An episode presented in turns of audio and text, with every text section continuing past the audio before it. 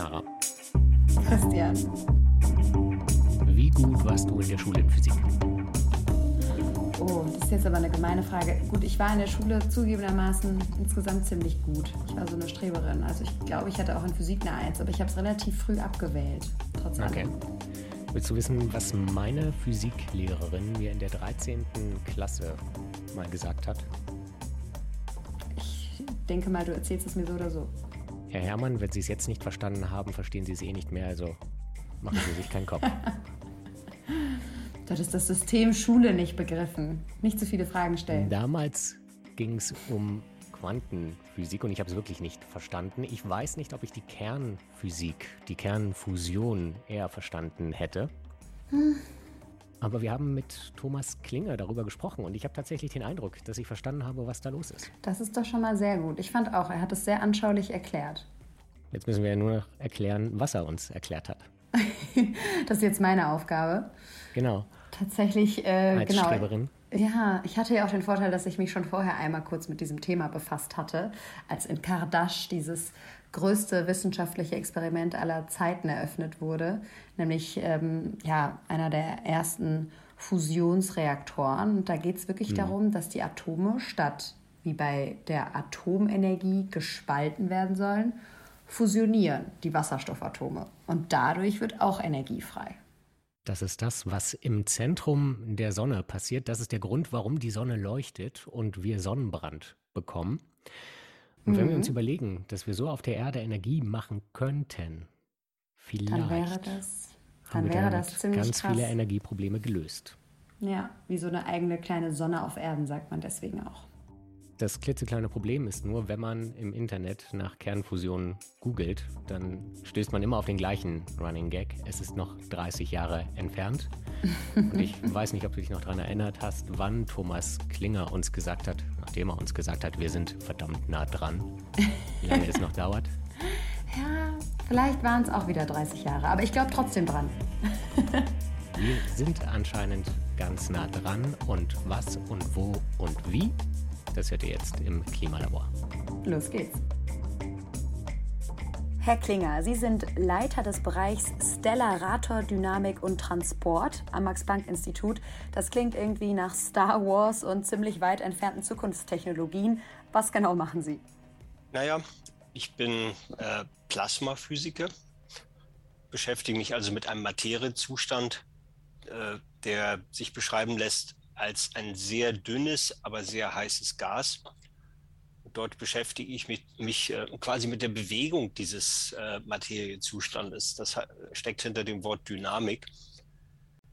Also das heißt, äh, wie sich das zeitlich entwickelt. Denn das ist nicht statisch, das ist nicht eingefroren, das ist nicht fest, sondern das ist in ständiger Bewegung. Und das ist dann auch wieder verbunden mit Transport, also mit der Bewegung von einzelnen Teilchen, mit Flüssen sozusagen. So kann man sich das vorstellen, wie so ein, wie so ein Strom, wie so ein strö strömendes Gebilde. Äh, Und ähm, äh, das, ist, äh, das ist zu verstehen, das ist zu erforschen, das ist mein Forschungsgebiet. Und innerhalb dieses Forschungsgebiet forschen Sie daran, wenn ich es richtig verstanden habe, eine Art kleine Sonne auf der Erde zu erschaffen. Worum geht's da? Ja, das ist das Oberthema der gesamten Fusionsforschung. Das ist verbunden mit der Plasmaphysik, also die sich mit diesem Materiezustand auseinandersetzt. Nämlich man braucht diesen Materiezustand, um den Prozess der Fusion zu erzeugen auf der Erde. Und dieser Prozess der Fusion, der findet halt in der Sonne, in jedem Stern, die Sonne ist ja auch nur ein ganz stinknormaler Durchschnittsstern, äh, in jedem Stern findet dieser Fusionsprozess im Zentrum statt. Und Hm, dabei und das- entsteht Energie, oder? Ja, ja, damit wird die Sonne betrieben. Deshalb scheint die Sonne, hm, so simpel gesprochen. Das heißt, das Sonnenlicht ist letztlich dann das Ergebnis dieses Fusionsprozesses, die im Zentrum erscheint. Und äh, das kann man jetzt nicht so einfach auf die Erde bringen, weil die Verhältnisse in der Sonne, äh, im Zentrum der Sonne, die sind schon sehr extrem, die sind außerordentlich ungemütlich. Äh, und das können wir auf der Erde nicht machen. Das können wir vielleicht für winzigste Bruchteile einer Sekunde mal erzeugen, aber auf keinen Fall können wir das so auf der Erde einfach nachvollziehen. Das heißt, uns so eine kleine Sonne hinstellen, das, das führt in die Irre. Äh, sondern was wir äh, auf der Erde nachbilden können, ist dieser Prozess, also dieser, dieser prinzipielle Prozess, der im Zentrum der Sonne stattfindet. Den müssen Sie uns, glaube ich, jetzt mal ganz langsam erklären. Ja. Der heißt, der heißt Fusion. Und das Wort Fusion, das impliziert ja schon, dass, dass da was verschmilzt. Das ist wie bei einer Fusion von zwei Konzernen, die miteinander verschmelzen. Äh, bloß, dass man hier jetzt nicht, ähm, nicht von äh, äh, wirtschaftlichen Unternehmen redet, sondern man redet von ganz kleinen Teilchen, von Elementarteilchen, also von den Kernen der Atome. Dabei nimmt man das aller, aller einfachste Atom. Das macht die Sonne auch so. Wasserstoff. Das ist das primitivste aller mhm. Atome, das simpelste aller Atome. Und deren Kerne werden zum Verschmelzen gebracht. Das heißt, es das ist das heißt Gegenteil. Fusion. Das klingt so nach dem Gegenteil von Atomspaltung. Man kann so sagen, das ist das Gegenteil. Es ist aber in gewisser Weise auch wieder was Ähnliches, weil es etwas ist, was ähm, ja mit den, mit den Kernen selber zu tun hat und weil es, äh, weil es die Energie, die wirklich in der Masse wohnt, nutzt. Denn Masse ist ja gleich Energie, das wissen wir schon von Albert Einstein. Hm? Mhm. Zumindest diejenigen, die im das, Physikunterricht aufgepasst haben. Ja, das, das, das, das hoffe ich sehr stark. Ähm, also auf jeden Fall Energie und Masse ist in Wirklichkeit das Gleiche. Das mussten wir eben halt so lernen. Mhm. So vor etwas, äh, ja, vor knapp 100 Jahren. Also seit 100 Jahren ist das bekannt. Und im Prinzip kann man Masse in Energie umwandeln und umgekehrt übrigens. Ähm, und das passiert sowohl bei der Fusion als auch bei der Spaltung. Aber Sie haben schon recht, ähm, die, die äh, Fusion ist äh, der Komple also ich würde mal sagen, der komplementäre Prozess, also sozusagen das Spiegelbild davon, der spiegelbildliche Prozess. Nicht ganz das Gegenteil. Denn beides erzeugt Energie, Wenn Energieüberschuss. Sie jetzt sagen, man kann Masse in Energie umwandeln und mhm. sagen, wir machen das mit Wasserstoff. Atom. Ja. Dann sage ich als jemand, der 13 Jahre Physik mit Ach und Krach überstanden hat, aber so schwer sind doch Wasserstoffatome gar nicht. Ja, das ist aber gerade der Witz, dass ähm, in Masse unheimlich viel Energie wohnt. Und da reicht sogar der leichte Wasserstoff, dass wir aus dem äh, wahnsinnig viel Energie gewinnen können. Man wird da gerne mal in die Irre geführt und so denkt, so, naja, Wasserstoff, so furchtbar viel ist da nicht drin wenn man das so verbrennt, Knallgas oder sowas, mhm. Luftballon mit Wasserstoff, wo man den so zum, zum, zum Ballern bringt mit einer Kerze. Nicht, da sagen alle mal, mal oh, aber, aber viel ist nicht passiert. Äh, das ist aber chemi ein chemischer Prozess. Also das heißt, da passiert Chemie. Und diese Chemie passiert nicht im Kern. Aber die Energie wohnt ja im Kern, in der Masse drin. Und da reichen winzigste Mengen aus. Um ganz viel Energie freizusetzen. Um ganz viel Energie freizusetzen, ja. Das heißt, wir fassen zusammen. Äh, bei der Kernfusion geht es darum, dass wir aus diesen Wasserstoffatomen, wir fusionieren die und dabei wird ganz viel Energie frei. Um wie viel Energie geht es denn? Was können wir damit antreiben? Also in der, in der Summe des Ganzen äh, wird dann ganz viel Energie frei. Also bei jedem einzelnen Fusionsprozess nicht sehr viel, weil in der Tat äh, Wasserstoffatome sind klein, das sind also atomare Teilchen, aber es sind halt viele. Und äh, dann summiert sich das schon auf. Das heißt, ähm, am Ende, wenn wir das alles äh, zusammengetragen haben, also wenn wir denn ähm, das äh, sozusagen Kraftwerk daraus gebaut haben aus diesem, diesem Prozess, dann ist das ein Gigawatt-Kraftwerk. Also wie ein großes Kohlekraftwerk. Okay. So ein richtig großes Braunkohlekraftwerk. Der Witz ist bloß, und der Unterschied ist, wenn, wenn Sie sich so ein großes äh, Gigawatt, also wie gesagt, das sind diese bulligen Dinger, die so vor den Städten stehen mit den riesen Schloten da dran und den riesen Kühlturm, ähm, die brauchen sowas wie 10.000 Tonnen Kohle pro Tag. Hm? Das sind so zehn Güterzüge hm, oder so drei, vier große Schleppkähne, äh, um die immer zu füttern. Für ein solches Fusionskraftwerk, an dem wir arbeiten, braucht man Kilo. Kilo, Kilo Wasser, ein Kilo Wasserstoff, Brennstoff. Okay. Und wo kriegt also ein Kilo das verglichen, ein Kilo verglichen mit 10.000 Tonnen. Das ist schon ganz gut. Hm? Das klingt auf jeden Fall erstmal nicht schlecht. Aber wieso gibt es die dann noch nicht überall? Also was ist die Schwierigkeit bei diesen Kernfusionsreaktoren? Das, das Schwierige ist äh, dann tatsächlich mein Fachgebiet, die Plasmaphysik. Also diese eigenartige Materiezustand Plasma. Und den müssen wir vielleicht noch mal ein bisschen erläutern hier, damit ich jetzt nicht nur komische Begriffe verwende, unter denen man, unter denen man sich nichts vorstellen kann. Also ein Plasma ist ein, ist ein dünnes, heißes Gas. Wie kann denn ein Gas dünn sein? Äh, ein Gas kann dicht sein, ein Gas kann dünn sein. Also das, das hängt einfach, also das, das hängt sozusagen vom Druck ab. Ja. Hm? Aber also, also nicht, wenn wir ein Gas unter ganz, ganz hohen Druck setzen, dann ist es relativ dicht. Wenn wir es unter ganz niedrigen Druck setzen, dann ist es sehr dünn. Mhm. Anzahl der Teilchen pro, pro Liter, pro Kubikmeter. Aber das kann man regulieren. Und das reguliert man tatsächlich mit so, einem, mit, so, mit so einem kleinen Hahn, also mit so einem Ventil. Das heißt also, erstmal pumpt man so ein Gefäß. Plasmawasserhahn. Ja, man, man pumpt ein Gefäß erstmal völlig leer, dass da gar nichts drin ist. Und dann lässt man, ja, dann so äh, bei unserer Anlage 0,01 Gramm Wasserstoff rein. Oder beim künftigen Kraftwerk 1 Gramm. Mhm. Ähm, in so einen Kessel, der dann so 1000 Kubikmeter Volumen hat. Und dann ist ein dünnes Gas da drin. Bei sehr niedrigem Druck. Also wir reden von Gasdruck. Also und ein nur Gas dieses bei sehr Gas. niedrigem Druck. Oder was ist? Nur dieses, dieses Gas? dieses Gas. Ja, nur dieses Gas ist drin, nichts anderes. Hm? Und äh, das ist dann der Ausgangspunkt. Und dieses Gas wird dann sehr heiß gemacht. Und, Wie heiß? Äh, sehr heiß. also nämlich ein so, ein so dünnes Gas, das ist, äh, also muss ich das mal vorstellen, das Gas, was wir, was wir, von dem wir reden, das äh, ist etwa 100.000 Mal dünner als die Luft, die wir atmen. Also so dünn ist das Gas. Okay. Also wirklich dünne Luft sozusagen. Ja. Und äh, ein so dünnes Gas kann man äh, wirklich erstaunlich heiß machen. Äh, das ist gar nicht so schwierig, das auf 100 Millionen Grad aufzu, aufzuheizen, weil es so dünn ist. Also von 100 Millionen Grad sind wir immer ein bisschen erschrocken, weil wir, weil wir äh, so die feste Materie, das ist unsere Erlebniswelt. Nicht so mhm. eine Tasse Kaffee, nicht flüssig, nicht gehört auch zur kondensierten Materie, nicht, oder irgendwie ein, mhm. ein, ein Metallblock ist so feste Materie. Wenn der 100 Grad heiß ist, dann, dann, dann finden wir das schon verdammt heiß. Nicht ja. 100.000, 100 Millionen. 100 Millionen ist natürlich völliger Unfug. Das, das will man gar nicht hinbekommen. Also das geht gar nicht. nicht. Sondern das geht nur, wenn Sie ein ganz, ganz dünnes Gas hernehmen. Dann können Sie es so heiß machen. Okay. Vor was passiert?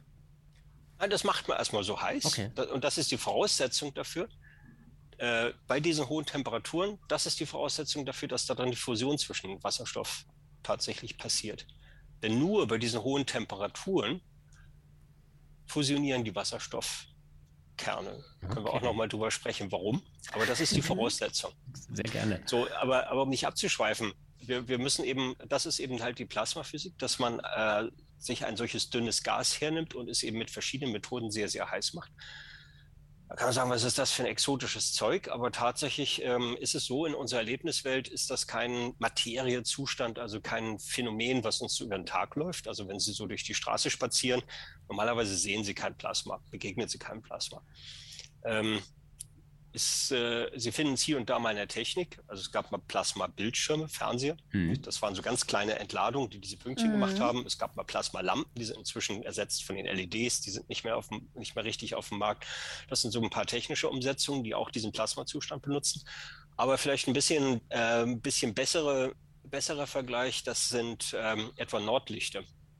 Also wir sitzen ja schon ziemlich weit im Norden in Greifswald. Ab und zu sehen wir hier bereits Nordlichter. Äh, und das Nordlicht, das Nordlicht, das Nordlicht ist eigentlich ein, gutes, äh, ein guter Vergleich, weil ähm, da gehen sie in der Atmosphäre ziemlich weit hoch. Wir reden von den Polarlichtern, ja. nur dass ich auch hinterherkomme? Ja, ja. Okay. Ja, ja, wir reden vom, reden vom Polarlichter, Nordlicht Polarlicht ja. oder, oder, Aurora Borealis mhm. oder hm, nicht hier im Norden. Ähm, und ähm, da gehen sie in der Atmosphäre sehr hoch, wo die Luft schon sehr, sehr dünn wird. Hm? Das heißt, die, nicht die Atmosphäre wird dann ja immer dünner, je höher sie mhm. hinzugehen. Äh, und äh, dort wird die, diese sehr dünne Luft wird dort von dem Sonnenwind aufgeheizt, auch auf sehr hohe Temperaturen. Mhm.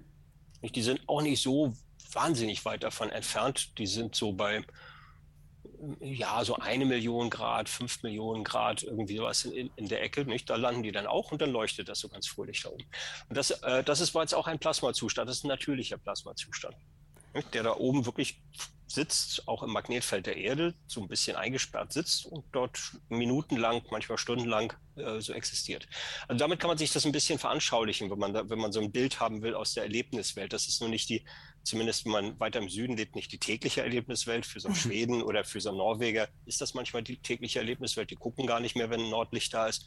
Nicht, dass naja, das ist, es gibt Touristen, so die, die, reisen dafür extra an und ja, warten nächtelang so, im Kalten. Ja, aber, aber, wenn sie, aber wenn sie in Tromsø wohnen, dann ist das wie Mondschein. Also das ist, das ist halt so da. Dieses Glück hatte ich leider noch nicht hier in hm. Berlin. Aber ähm, um nochmal darauf zurückzukommen, was wir jetzt auf der Erde damit machen können. Ja. Wir wollen ja irgendwie Energie daraus gewinnen. Das heißt, wir brauchen dafür Wasser, für die Wasserstoffatome nehme ich mal an.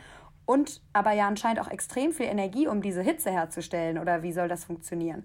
Man kann sich das vorstellen, äh, man kann sich das vorstellen wie, ja, wie ein Feuer anzuzünden. Sie brauchen erstmal ein Streichholz. Mhm. Das heißt, Sie müssen erstmal müssen es erstmal heiß machen, damit es anfängt zu brennen. Das ist eben halt kein chemischer Brennprozess, sondern ein Fusionsprozess. Aber das kann man mit einem Brennprozess vergleichen. Und wenn es dann brennt, dann erzeugt es so viel Energie, dass es dann wieder weiter brennt. Dann können Sie das Streichholz auspusten oder beiseite legen. Okay. Oder es ist eh abgebrannt. Also das heißt, Sie müssen sozusagen, um diesen Zustand zu erzeugen, um diesen Plasmazustand zu erzeugen, müssen Sie einmal ordentlich Energie reinschieben. Das ist viel.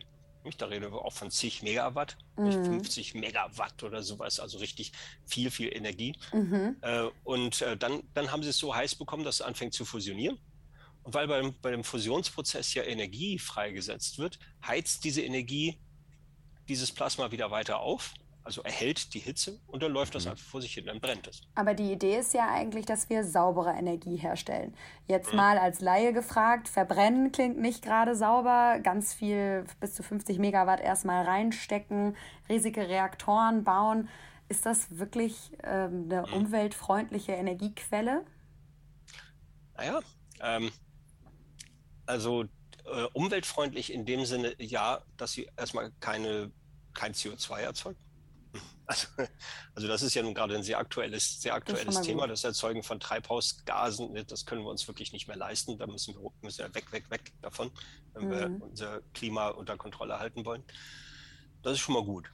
Ähm, dann haben wir, haben wir ja als, auch so als natürlich naheliegenden Vergleichsmaßstab die Kernspaltung, ähm, die radioaktiven, ähm, also ab, äh, radioaktive Produkte erzeugt, also Abbrand erzeugt, also so Brennstäbe, die dann eben halt 50.000 Jahre lang gelagert werden müssen. Das ist auch schon mhm. ganz schön großer Ärger. Haben wir auch nicht bei der Fusion. Okay. Also es, es gibt keine radioaktiven Endprodukte, äh, sondern was bei diesem Verbrennungsprozess, bei diesem Kernverbrennungsprozess, diesem Fusionsprozess äh, entsteht, wenn man diese beiden Wasserstoffkerne miteinander verschmilzt, das ist Helium, das ist ein Edelgas was man so auch in Luftballons reintut oder von dem man diese quietschigen Stimmen bekommt. Mhm. Also das ist ein, wirklich ein lächerliches Gas, äh, was, was niemandem was tut. Ähm, und ein Elementarteilchen, das heißt Neutron. Und dieses, äh, dieses Neutron, das ist also ein kleines ungeladenes Teilchen, das wird dann in einer Wand, also in einer das Plasma umgebenden Wand abgebremst und sorgt für die Energieumwandlung. Also das heißt, dass die Bewegungsenergie wirklich in Wärme umgewandelt wird. Das heißt, der einzige richtige Müll ist Helium. Und damit können wir dann zum Beispiel unsere Luftballons. In dem Sinne, in dem Sinne ja. Nicht? Also das Helium, das wird rausgepumpt und damit, weiß ich nicht, können Sie Luftballons füllen. Mhm. Also Sehr hört sich, hört sich jetzt, das hört sich, ja, ja, das hört sich jetzt schon ganz traumhaft an. Ja. Aber, aber wie immer, die Natur ist ja auch immer gemein. Irgend, irgendein Haken ist ja immer dabei. Ja. Äh, eins dürfen wir nicht vergessen und dürfen auch nicht, dürfen auch nicht ähm, ignorieren dabei. Es ist eben halt eine, eine nukleare Technik. Mhm. Und dieses Elementarteilchen, diese Neutronen, äh, die äh, führen dazu, dass die Wand, also diese Wandmaterialien, die das Plasma zwingend, zwingend umgeben müssen, dass die auf die Dauer radioaktiv werden. Ah. Da sagt man gleich, ui, pfui, ne, da haben wir wieder den Salat. Mhm. Äh, aber na, nicht ganz oder eher nein. Nämlich dieses, äh, es gibt ja radioaktiv und radioaktiv. Radioaktiv ist dann blöd, wenn es hochradioaktiv ist also richtig gefährlich. Mhm. Also dass man, sobald man sich da annähert, dass man richtig, richtig einen mitbekommt. So Uran und Plutonium, oder? Ja, das ist, das ist hochradioaktiv. Das ja. ist, wie gesagt, das ist wirklich richtig gefährlich. Das muss, muss man wirklich in Castor-Behältern und mit, mit sehr großen Vorsichtsmaßnahmen transportieren. Hm? Also das sind mhm. die, das sind, ähm, ist einfach hohes Gefahrenpotenzial. Ähm, äh, und äh, langlebig, das ist der zweite Ärger nicht 50.000 Jahre warten, bis es denn nicht mehr gefährlich ist. Das ist mhm. natürlich auch schon eine große Herausforderung an, an die Lagerzeit. Äh, das wiederum trifft auf die Radioaktivität, die, äh, von der ich jetzt hier bei den Wandmaterialien spreche, nicht zu. Mhm. Sondern wenn so eine Wand, so eine Stahlwand, wenn die von den Neutronen aktiviert wurde, dann müssen Sie diesen Stahl, also, also erstmal beim Betrieb, natürlich muss man Strahlenschutz machen, das ist aber alles Regelwerk, das ist nichts Besonderes.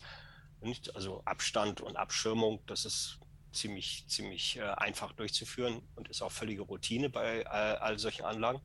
Ähm, und wenn Sie jetzt so sagen, na gut, und wenn jetzt so die Laufzeit dieser ganzen Anlage erreicht ist, dann haben Sie halt etwas, äh, dann haben, müssen Sie sich einen Gedanken machen, was machen Sie mit dem radioaktiven Stahl. Das hört sich ganz unangenehm an, weil es ist auch viel, das sind so einige zigtausend Tonnen, das ist eine große Anlage. Äh, aber es ist so gestaltet, ähm, dass diese Radioaktivität ziemlich schnell abklingt. Also das heißt, nach etwa 100 Jahren äh, können Sie daraus wieder Blechdose machen. Mhm. Hm? 100, Jahre ist, 100 Jahre ist auch nicht schön. Nicht? Also nee. Also wäre schöner, wär schöner wenn es 10 Jahre oder 5 Jahre oder gar nicht wäre. Äh, aber die Materialien, die uns jetzt zur Verfügung stehen, die brauchen etwa 100 Jahre. Aber das ist auch ein, ein erlebbarer Zeitraum. Das mhm. heißt also im Prinzip, wenn Sie es sich mal ein bisschen, also so vereinfacht sagen, können Sie sagen, naja, ich betreibe so ein Kraftwerk 30, 40, 50 Jahre. Nicht so, das mhm. will man denn schon gerne, weil das ist eine große Investition. Ähm, und dann muss es stillgelegt werden, weil es einfach alt geworden ist. Und dann kann man, äh, wenn man ganz burschikos ist, sagen, na, dann haben, da ist eh ein Zaun außenrum. Na, dann schließen wir diesen Zaun für 100 Jahre ab. Okay. Muss halt nur 100 Jahre lang bewacht werden und danach kann man es auseinanderschweißen und wiederverwenden. Also das ist nicht, das ist in dem Sinne nicht ungenießbar, mhm. die Angelegenheit. Und überdies, das trifft auch auf jedes Kernkraftwerk zu, dass diese ganzen Strukturmaterialien, dass also dieses, dieser ganze Stahl, dass der aktiviert wird und der muss der muss genau so entsorgt werden. Das ist aber nicht das Problem. Das Problem ist die Endlagerung. Also die Endlagerung der Kernbrennstäbe. Mm, ja. Die sind dann halt wirklich gefährlich. Also mhm. insofern, äh, Fazit ist, es ist auch eine nukleare Technik und man sagt, nee, das will ich nicht. Nicht so, dann, dann kann man sagen, dann kann man aufhören, kann man sagen, dann gibt es das halt nicht. Ähm, wenn man da ein bisschen drüber nachdenkt, äh, wie, viel, wie viel Nuklear ist gut handhabbar, also ist äh, tatsächlich, ähm, ja, also ist am Ende keine ist nur Aufwand, aber keine Gefahr. Und wir reden also von Aufwand, aber nicht von einer, nicht von einer akuten Gefahr. Dann ist das äh, durchaus, dann ist das durchaus ähm, eine gute Sache. Wir gehen jetzt, glaube ich, mal mit Ihnen mit und akzeptieren die 100 Jahre, die wir mhm. die Kraftwerke danach absperren müssen. Wann kann ich bei meinem Stromanbieter Fusionsstrom beziehen? Naja, ähm, leider, leider ist das auch ein schwieriges Geschäft an dem jetzt auch schon über, über 50 Jahre, über 50 Jahre, 70 Jahre sowas ist, wird an dem schon geforscht. Mhm. Ähm, und diese Forschung war nicht vergebens. Ähm, es konnten da viele, viele Fortschritte ähm, erreicht werden. Die Fortschritte sind so groß, dass man jetzt schon sich annähert an den Prototypen des Kraftwerks. Es gibt im Internet, wenn man danach googelt, immer so einen Running Gag über ja, ja, Fusionstechnologie. Es sind immer noch 30 Jahre bis zum Durchbruch. Ja, ja, das ist der älteste, älteste Fusions Fusionswitz der Welt. ja. den, den, höre ich in dem Sinne immer. Wir hören ihn zum ersten Mal, zugegebenermaßen. Ja, das ist, das ist so ein Moving, also so ein Moving Target ähm, Vorwurf. Hm. Ähm, und der ist, ähm, ja, Sie erwarten natürlich davon, dass ich den in den Bauschenbogen verwerfe. Äh, es ist schon so, dass, äh, dass man am Anfang zu optimistisch war. Also so in den 50er Jahren, 60er Jahren, da hat man gedacht, na, das kriegen wir doch schnell hin. Und dann, mhm. dann musste man an einigen Stellen doch realisieren, verdammt, das wird doch schwieriger als gedacht, wie das ist, wenn man sich so Dinge anguckt. Schwieriger als die Kernspaltung, oder? Ja, ja, in gewisser Weise schon, ja. Nicht, also es hat auch eine ganz andere Historie. Auf jeden Fall hatte man da mhm. einige, einige, ähm, schon auch einige Überraschung, also auch nicht, nicht so positive Überraschung gehabt, wo man festgestellt hat, es ist äh, keineswegs so, dass es unmöglich ist, aber es ist schwieriger als gedacht. Das heißt, man hat sich am Anfang einfach ein bisschen schon ganz tüchtig verschätzt, mhm. war viel zu optimistisch. Mhm. Das, das, das, das, schleppen wir immer noch hinterher. Und äh, dann kommt noch hinzu, dass, die, dass man realisiert hat, dass die Anlagen, die man da bauen muss, also die Anlagen, mhm. die äh, gebaut werden müssen, um solche, um daraus eine, ein Fusionskraftwerk zu machen, dass das sehr große Anlagen sein müssen. Also klein mhm. geht das nicht. Von welcher Größe reden wir da? Da reden wir so von 1000 Kubikmeter Plasmavolumen. Das bedeutet mhm. so, die Maschinen, die, die sie da rundherum aufbauen müssen, die haben so die äh, Kategorie 10.000 Tonnen, 20.000 Tonnen Gewicht. Also das sind einfach Großanlagen. Das sind große Anlagen, wie ja. ein großes Kohlekraftwerk, wie ein großes Wasserkraftwerk. Ja. Also das, das sind einfach alles monstergroße Anlagen und auch das ist eine Mon äh, das muss eine monstergroße Anlage sein, sonst kriegen sie das nicht hin. Das können sie nicht im mhm. Format bauen. Das hat man denn einsehen müssen, gerade über diese Jahrzehnte und das gehörte eben mit zu diesen ja, nicht zu diesen Ernüchterungen, ich will es nicht Enttäuschung sagen, aber Ernüchterungen, dass man so festgestellt hat, man muss große Anlagen bauen. Und ist das so, diese ja. großen Anlagen zu bauen, das ist dann auch gleich auch als Forschungsanlagen sehr teuer. Äh, und das braucht viel Zeit, die zu bauen. Das mhm. Groß, also Großanlagen brauchen einfach viel mehr Zeit zu bauen als so ein kleiner Versuchsaufbau auf dem Tisch. Das ist anschaulich. Und das hat die Sache auch nicht gerade beschleunigt, mhm. weil die Entscheidung, also die Entscheidung, immer jeweils den nächsten Schritt einer solchen Versuchsanlage zu bauen, das hat sich ewig hingezogen immer gerne mal 20 Jahre lang wird dann da im Kreis, äh, im Kreis diskutiert, nicht bis man dann sagt, jetzt machen wir das. Das ist halt so, wenn viel Geld hm. an Steuer, also viel Steuergeld investiert werden muss. Das ist etwas, was niemandem leicht fällt. Das äh, ist auch gut so, weil Steuergeld ist besonderes Geld. Das ist unser aller Geld, was wir uns mühsam, mühsam erarbeitet haben. Deshalb muss damit sehr sorgfältig umgegangen werden. Aber jetzt haben wir das geschafft. Wir sind jetzt verdammt nah dran. Sie, Sie haben die Frage gestellt, wann, wann kriegt man den hm. Strom?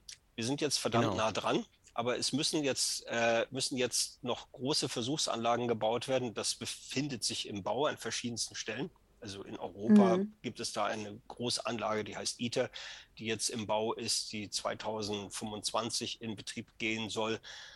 Wenn ihren Betrieb aufnimmt, dann muss man, muss man diesen Betrieb auch erstmal durchführen und muss damit Erfahrungen sammeln. Das dauert alles, dauert, dauert, dauert, dauert, dauert die ganze Geschichte und ist am Ende auch nicht richtig äh, äh, übel beschleun beschleunigbar, also ganz arg beschleunigbar, so dass ja. wir am Ende, wir können strampeln, wie wir wollen, wir landen in der zweiten Hälfte des Jahrhunderts.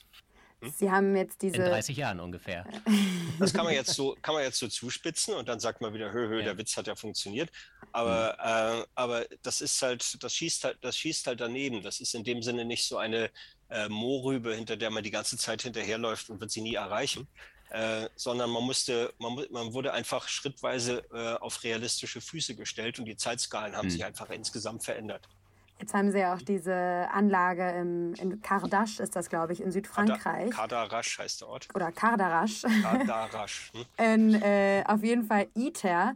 Mhm. Und äh, Sie haben auch schon über den Preis gesprochen. Ich habe gelesen, dass das eines der teuersten wissenschaftlichen Experimente aller Zeiten ist. 20 Milliarden Euro ungefähr. Mhm. Ist das wirklich eine Energiequelle, die sich irgendwann rechnen wird? Also, weil bei diesen Summen wird einem ja doch schwindelig. Naja, also wenn, wenn, man, wenn man sich Energie anschaut, dann kommt man schnell in hohe Summen. Also fragen Sie, fragen Sie mal Royal Dutch Shell oder Saudi-Arabien. Mhm. also da geht es schnell mal, schnell mal um Milliarden. Also der, der Weltenergiemarkt ist natürlich auch ein, ein, ein Riesending. Also deshalb ähm, vor dem Hintergrund verschwinden solche Zahlen sogar fast wieder. Aber als Forschungsanlage ist es natürlich eine sehr teure Forschungsanlage. Ähm, sie ist auch deshalb so teuer, weil es ein ganz besonderes Konstrukt ist. Denn an ITER ähm, forschen, also ITER wird aufgebaut und wird dann später auch erforscht von äh, sieben Partnern und diese sieben Partner, das ist die Europäische Union, das sind die Vereinigten Staaten, das ist Russland, das ist China, das ist Japan, das ist Korea. Das ist ja auch eine spannende Zusammenarbeit. Ja, das ist die halbe Menschheit erstmal. Hm? Mhm. Also von der Bevölkerungszahl, die dahinter steht. Das ist sehr aufregend. Äh, und bei ITER wurde sich darauf geeinigt, dass jeder dieser Partner macht einen Beitrag in Bauteilen. Und das wird dann am Ende verrechnet. Das gibt dann so die Gesamtkosten. Nun ist mhm. das allerdings auch wirklich nicht die effizienteste Art und Weise, eine Großanlage zu bauen. Also stellen Sie sich vor, ja, Sie einigen sich mit Ihren Nachbarn, wir bauen jetzt mal ein Auto und jeder bringt was mit. Also das heißt, äh, diese, also diese Umständlichkeit und auch diese Komplexität, die sie dadurch bekommen, die schlägt sich dann auf die Gesamtkosten natürlich äh, nieder. Also man hätte, hätte man eine Firma beauftragt oder hätte das ein Land oder meinetwegen zwei Länder gemacht, Deutschland und Frankreich zusammen, dann wäre es schon deutlich weniger geworden insgesamt. Äh, das ist also ein Punkt. Und das zweite ist, es ist eben halt eine Forschungsanlage. Forschungsanlagen sind viel, viel teurer als dann am Ende das Serienprodukt denn sie müssen unheimlich viel Flexibilität einbauen, sie müssen Beobachtungsmöglichkeiten einbauen. Sie wissen auch noch gar nicht ganz genau, wie sie es bauen müssen. Das heißt, sie müssen viele Reserven dann dort reinbringen und, und, und, und. Alles das macht es noch viel teurer, als am Ende ein Kraftwerk ist. Also würde ein Kraftwerk so viel kosten, dann wäre es unökonomisch. Aber, äh, Haben wir denn alle Bauteile oder fehlt zum Beispiel noch das Lenkrad? Ähm, die Bauteile trudeln jetzt gerade ein also nacheinander. Okay. Also jetzt kommen so die ersten Räder oder sowas kommen jetzt so angerollt und werden jetzt so nacheinander zusammengesetzt. Das befindet sich bei ITER also in, äh, ja, in vollem, äh, also die, die Montage der ganzen Anlage, der Zusammenbau der ganzen Anlage befindet sich jetzt im Volldampfmodus und ähm, soll eben bis zum Jahr 2025 etwa, vielleicht wird es noch ein bisschen länger dauern, aber okay. nicht wesentlich länger, äh, soll das abgeschlossen sein. Also ein paar mhm. Jahre sind da noch reinzustecken mit mhm. aller Kraft. Und dann steht das da. Und das wird die erste Anlage sein. die erste Fusionsforschungsanlage. Wie gesagt, das ist noch kein Kraftwerk am Netz, die Fusionsforschungsanlage, die aber dann demonstriert, dass man zehnmal mehr Energie rausholen kann, als man reinsteckt. Mhm. Nicht schlecht. Also Ihre Empfehlung wäre, statt jetzt auf, gibt ja auch die Ideen von Mini-Atomkraftwerken, haben wir auch schon hier im Podcast drüber mhm. gesprochen, mhm. statt darauf zu setzen, eine bessere Alternative wäre jetzt diese Kernfusion richtig voranzubringen. Nein, ähm, ich finde, man muss alles machen. Alles, alles was vernünftig ist. Mhm. Okay. Nämlich, dass, dass Energie, also die Herausforderung, die gesamte Weltenergieversorgung erstens umzustellen und zweitens den steigenden Bedarf, er wird noch weiter steigen, mindestens um Faktor 2 bis Faktor 4 bis Ende des, äh, bis Ende des Jahrhunderts. Also den steigenden Energiehunger durch Gott sei Dank steigenden Wohlstand, gerade in den Schwellenländern, in den Entwicklungsländern. Das wird höchste Zeit, dass man dort jetzt den, dass man dort Wohlstand entwickelt. Das, das geht so nicht, nicht mhm. was wir jetzt machen. Mhm. Äh, das heißt, der Energiehunger wird steigen und gleichzeitig müssen wir vom CO2 runterkommen. Wir haben eine Doppelherausforderung. Und um diese Doppelherausforderung, um die, die zu begegnen, muss man alles tun, was vernünftig ist. Alles. Nicht? Da kann man nicht sagen, entweder oder, wir haben gar nicht die Auswahl. Nicht? Wir, müssen auf all, wir müssen alle Register ziehen. Und ein Register und es äh, ist potenziell die Fusion und das ist, die ist interessant. Dieses Register ist interessant, weil das ist das Einzige, was noch nie gezogen werden konnte. Und jetzt also, ist man kurz davor. In anderen Worten, na ganz kurz noch nicht, aber, aber wir, aber, aber wir wittern, aber wir wittern, wir wittern da Morgenluft. Nicht? Also man hat wirklich so das Gefühl, nicht jetzt, jetzt könnte es, jetzt könnte es tatsächlich dann doch mal klappen. Äh, und das ist die einzige neue Primärenergiequelle, also die einzige neue Energiequelle, die die Menschheit noch nicht nutzt. Alle anderen sind in Benutzung, da reden wir von Effizienz, da reden wir von technischer Umsetzung, von Preis, bla bla bla. Und wir haben noch ein Fass, nicht, was ungeöffnet ist. An dem Deckel hm. von diesem Fass, da zerren wir herum. Das ist leider sehr gut verschlossen, dieses Fass.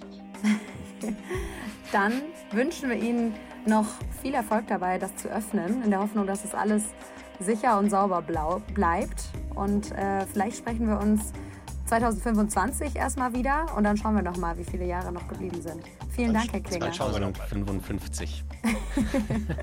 also, ich, ich sage, zweite Hälfte des Jahrhunderts und da werden wir es dringend, dringend, dringend brauchen. Ja. Wir sprechen nochmal. Wir Dank. freuen uns drauf. Gerne. Ja, es war mir ein Vergnügen. Ciao. Vielen Dank.